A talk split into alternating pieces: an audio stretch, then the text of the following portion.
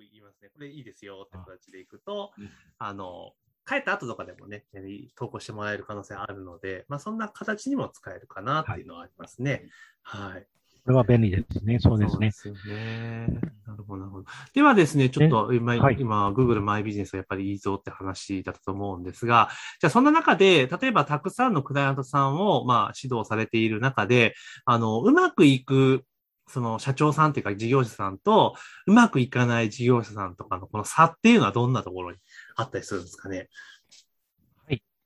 あの、うまくいっている経営者の方の特徴、はい僕、資料にまとめているんですけども、はい。あの、まず1番目、えーあ、このインターネットや SNS っていうのは、やはり自分は不得意な分野だなと、しっかりと認識している人。うんだからこそ、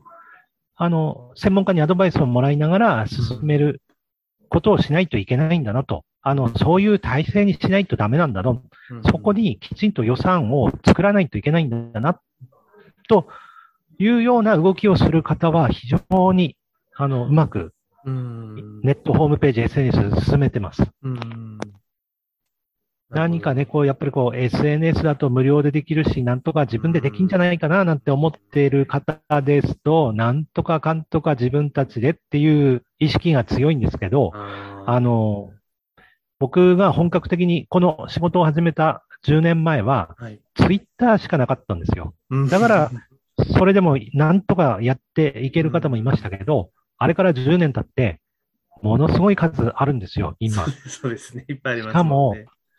数ヶ月おきにアップデートをするので、はい。変化が激しいんですね。うん。そうなると、やはり、あの、皆さん本業がありますからね。はい。本業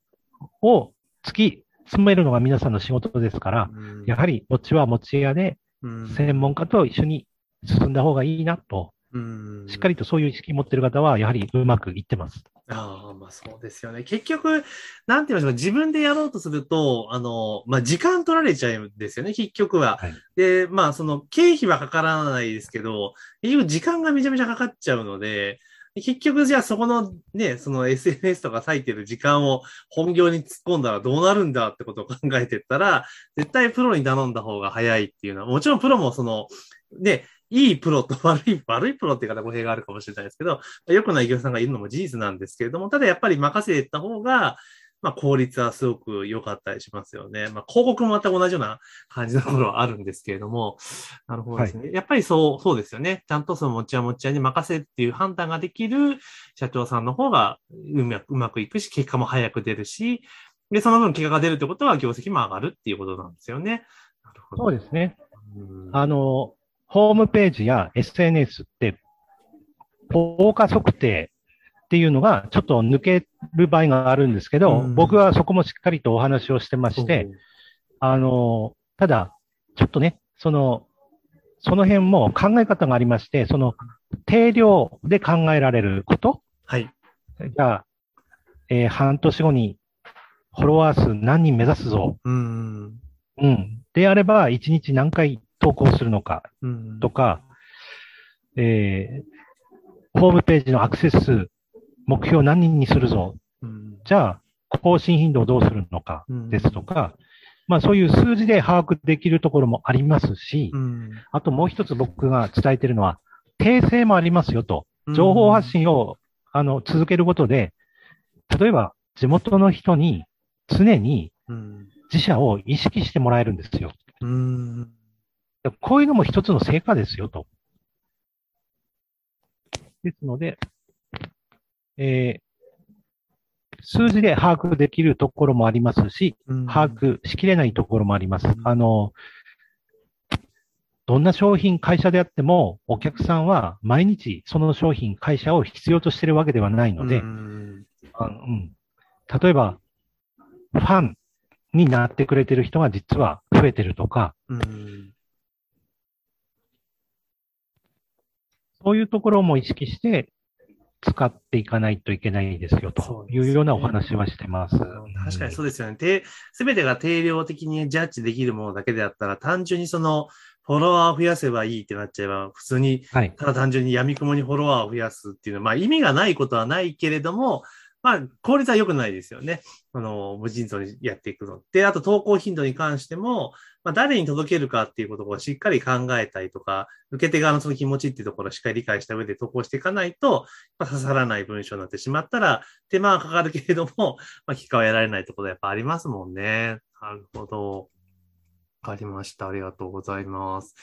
で、やっぱりその、うまくいくところは、えしっかりと自分ご自身が、まあ、あの、自分が問題意識を持っていて、ちょっとネット苦手だから専門家にちゃんと頼んで、で、そこでちゃんと効果測定とかも、まあ、アドバイス、専門家の知見を借りながら、えー、うまくいってることにない、いってないことを定量的かつ定性的な両面から見て回してるところがうまくいってるよってことなんですよね。はい。あと、もう一つちょっと伝えたいことがありまして、はい、あの、ミーティングを継続していけば、あの、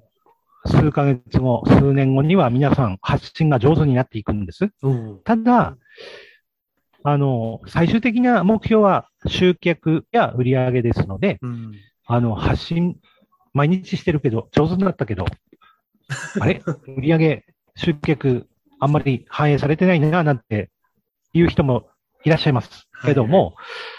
はい、あの、バランスが大事ですね。うん、何よりも、その、あなたが提供している商品サービスは、まず、あなたの地元で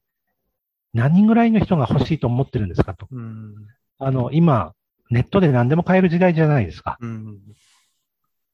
あなたから買いたい、あなたの商品必ず買いたいですと思ってくれてる人は何人ぐらいいるんでしょうかと。うん、あの、まあ、こういう話をすると、あ、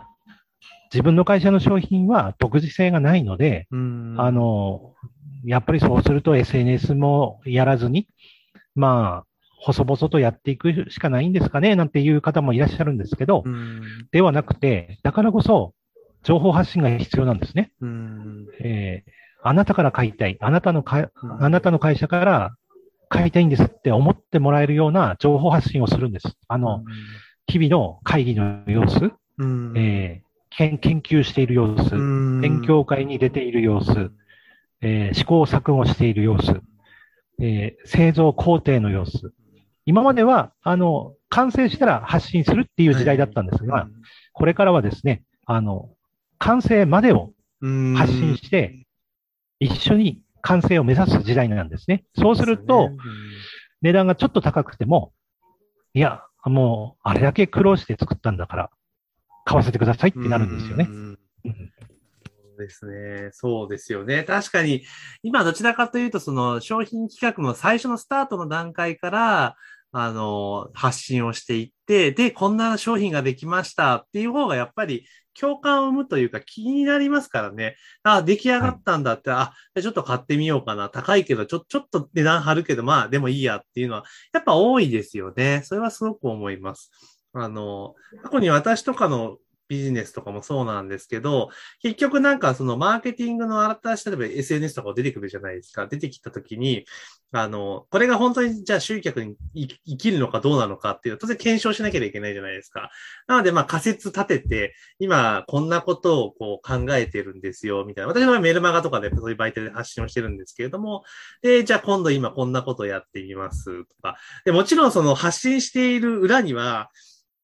あの当然発信するのってうまくいったことと失敗したこともちょっと挟むぐらいですけど、その実は表に出てないことって実はもっといっぱいあったりとかするんですけれども、やっぱそうやって発信をしていくことによって、あ、あ、そろそろ完成に近づいてきたんだとか、あ、そんな成果が上がったのねっていうので、やっぱり興味持っていただけるんですよね。で、そして、で今度はそれをいよいよ商品化しますよっていうと、やっぱ反応が全然違いますからね。うん、やっぱそういうのすごく大事ですよね。そのプロセスを公開していくっていうのはとても重要な、えー、発信方法の一つですよね。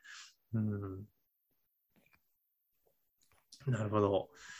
わかりました。ありがとうございます。では、そんな中で、えー、じゃあ、これからですね、あまあ、あの、まあ、アフターコロナ、まあ、ウィズコロナですね。えー、おそらくは、このコロナっていうものを契機にして、あの、いろんな事業、企業さんとかが、まあ、ネット